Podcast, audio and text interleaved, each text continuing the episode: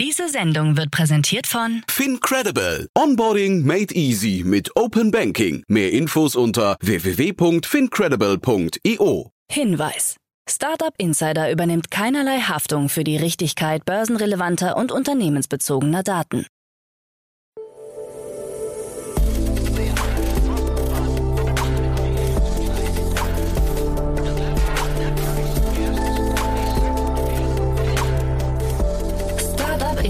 Daily. Morgen Update. Guten Morgen und willkommen zu Startup Insider Daily. Am Morgen am Mikrofon ist Michael Daub. Wir haben den 26. Oktober und jetzt kommen erstmal die Tagesthemen im Überblick. Neuer 20 Millionen Euro Fund für Female Founders. Cybergefahr so hoch wie nie. PayPals Tap to Pay startet in Deutschland und Bumble gibt KI zur Nackterkennung frei. Tagesprogramm. Bei Investments und Exits haben wir uns heute David Fischer, Principal bei HV Capital, eingeladen. David spricht über die Finanzierungsrunde von Heura, das Closing eines neuen Fonds von den Female Founders Gründern und darüber, dass Bain Capital zwei Milliarden Dollar für seinen nächsten Fonds eingesammelt hat. Am Mittag begrüßen wir Julian Weiz, VP of Sales von Makerside, anlässlich einer Series A Finanzierungsrunde in Höhe von 18 Millionen Euro. Am Nachmittag kehren wir dann wieder mit einer neuen Ausgabe Junge Startups wieder. Heute stellen sich die Unternehmen Kipoana, Kuhuyu und Verbally vor. So viel zum Tagesprogramm. Jetzt geht es weiter mit Alex Friedland und den Nachrichten. Werbung. Hi, hier ist Nina aus dem Content-Team von Startup Insider. Vielleicht hast du es ja schon gehört, wir haben endlich neben unserem Hauptkanal Startup Insider nun auch separate Kanäle für unsere verschiedenen Formate eingerichtet. Wenn du zum Beispiel nur unser tägliches Nachrichtenupdate Startup News hören möchtest, kannst du ab jetzt ausschließlich den Startup News Kanal abonnieren. Gleiches gilt für Investments und Exits, Startup Spotlight und alle anderen Formate, die zukünftig kommen werden. Die volle Ladung Startup Insider, also alle Formate, gibt es natürlich weiterhin hier auf dem Hauptkanal. Also, um die einzelnen Kanäle zu abonnieren, besuche jetzt startupinsider.de/slash insider. Wir sehen uns auf deinem Lieblingskanal.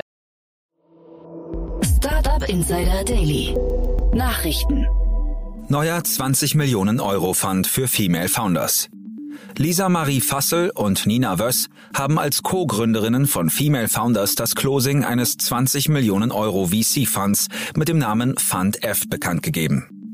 Mit den Mitteln sollen Seed- und Pre-Seed-Investments getätigt sowie Technologie-Startups mit mindestens einer Frau im Gründungsteam unterstützt werden.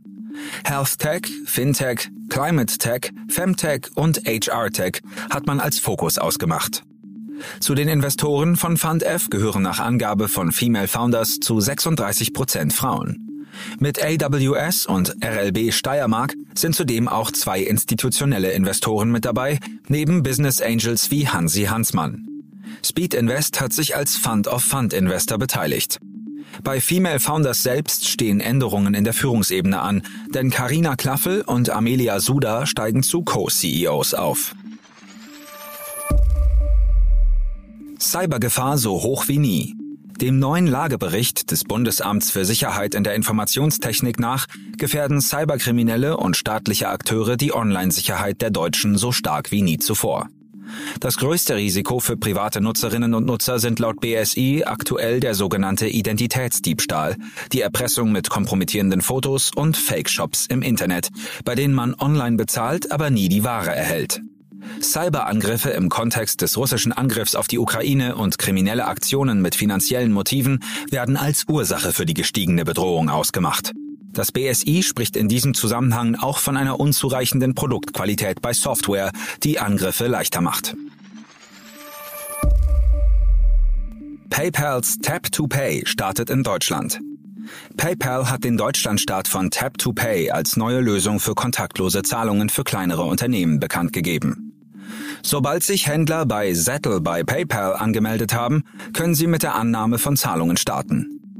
Eine zusätzliche Hardware wird hierfür nicht benötigt, denn Zahlungen können direkt auf einem Near Field Communication fähigen Android-Handy oder Tablet mit der App Zettel to Go akzeptiert werden. Zusätzliche Gebühren fallen nicht an. Apple Pay und Google Pay werden ebenso unterstützt wie physische Debit- oder Kreditkarten. Die Gebühr für die Annahme von kontaktlosen Zahlungen über Tap to Pay ist dieselbe wie die reguläre Gebühr für kartengestützte Transaktionen. Zusätzliche Gebühren fallen nicht an. Bumble gibt KI zur Nackterkennung frei. Eine Meldung der besonderen Art erreicht uns von der Dating-Seite Bumble. Diese hat die Technologie hinter dem eigenen Private Detector zur freien Verfügung bei GitHub eingestellt.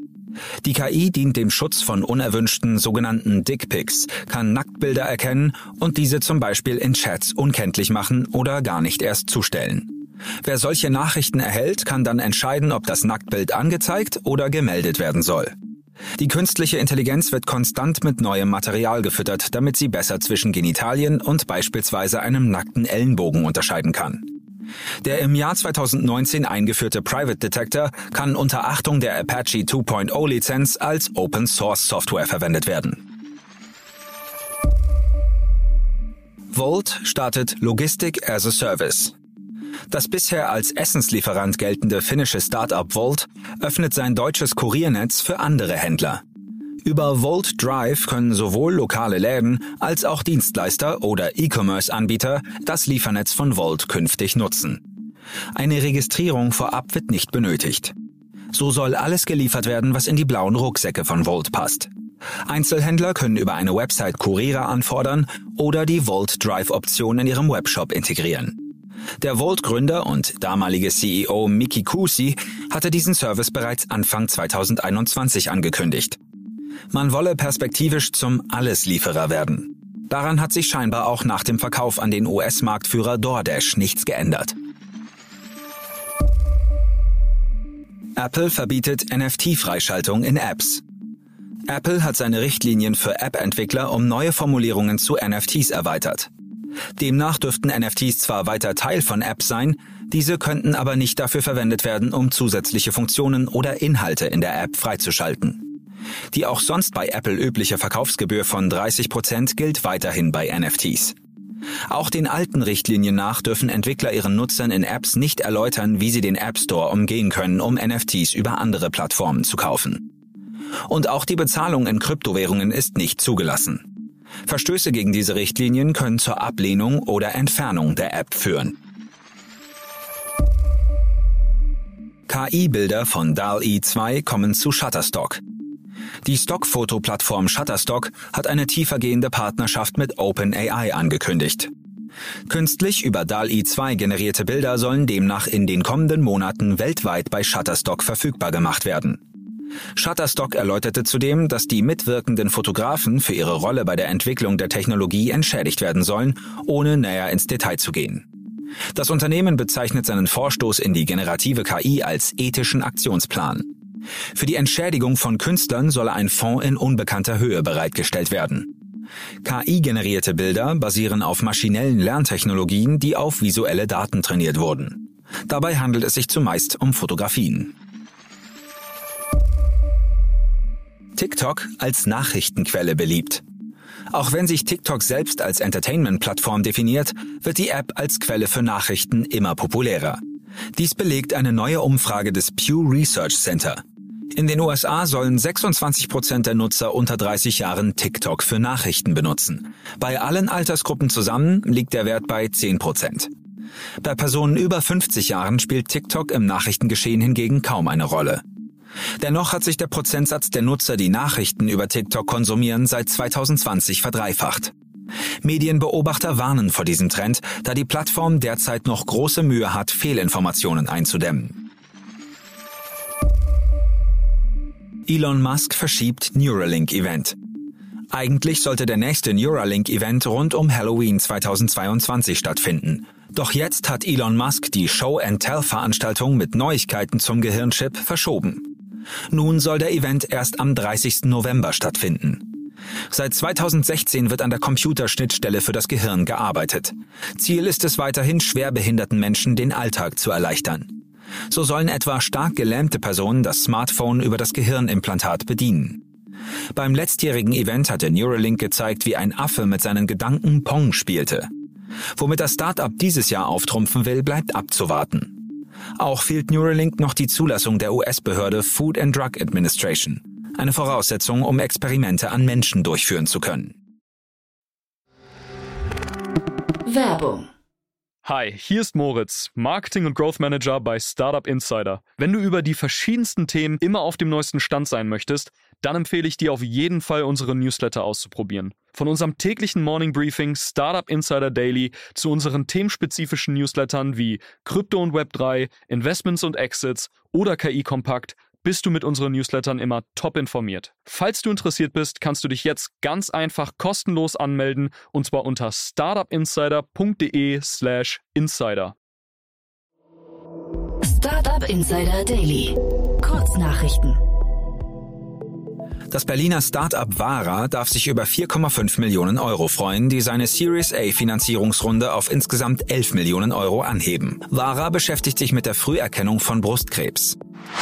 Eine Auswertung des Magazins BTC Echo zeigt, dass das Suchinteresse an Bitcoins zu einem echten Randphänomen geworden ist. Diese Entwicklung zeige sich in den aktuellen Daten von Google Trends. Demnach erreiche das Interesse an der Krypto-Leitwährung in der vergangenen Woche ein neues Jahrestief. In seinen Memoiren hat Bono, Sänger von U2, einige Beobachtungen über das Haus von Steve Jobs verfasst. Demnach habe Jobs die Eingangstür seines bescheidenen Hauses in Palo Alto nie abgeschlossen. Das 5768 Quadratmeter große Haus beschrieb er trotz der sieben Schlafzimmer als unaufdringlich. In seinem Garten baute Jobs zudem Obst und Gemüse an, wobei Bono diese als Wildblumen und Zeug, das man essen konnte, bezeichnet. Der Blog Deutsche Startups will herausgefunden haben, dass Gorillas für die Übernahme des französischen Unternehmens Frischti rund 300 Millionen Euro gezahlt haben soll. Davon 100 Millionen in Cash. Wettbewerber Flink habe für Frischti stattdessen nur 80 Millionen geboten. In dieser Woche besteht das Magazin Business Week aus einem einzigen Artikel. Er stammt aus der Feder des beliebten Finanzkolumnisten Matt Levine von Bloomberg, der einen 40.000 Worte langen Artikel über die Kryptowelt verfasst hat. Seiner Meinung nach ist es trotz oder gerade wegen des schwierigen Marktumfelds eine wirklich gute Zeit, um über Krypto zu sprechen. Es gibt eine Pause, es gibt eine gewisse Ruhe. Was auch immer von der Kryptowährung übrig ist, ist nicht nur Spekulation und schnelles Geldverdienen. Wir können darüber nachdenken, was Krypto bedeutet, ein wenig losgelöst von den steigenden Kursen. Das waren die Startup Insider Daily Nachrichten für Mittwoch, den 26. Oktober 2022. Startup Insider Daily Nachrichten. Die tägliche Auswahl an Neuigkeiten aus der Technologie- und Startup-Szene. Das waren die Nachrichten des Tages, moderiert von Alex Friedland. Dafür vielen Dank. Jetzt enden wir erst einmal für den Moment. Schaut sonst gerne bei Investments und Exits vorbei. Dort begrüßen wir heute David Fischer, Principal bei HV Capital. Am Mikrofon war Michael Daub. Ich hoffe, wir hören uns später wieder. Habt einen guten Morgen und bis dahin.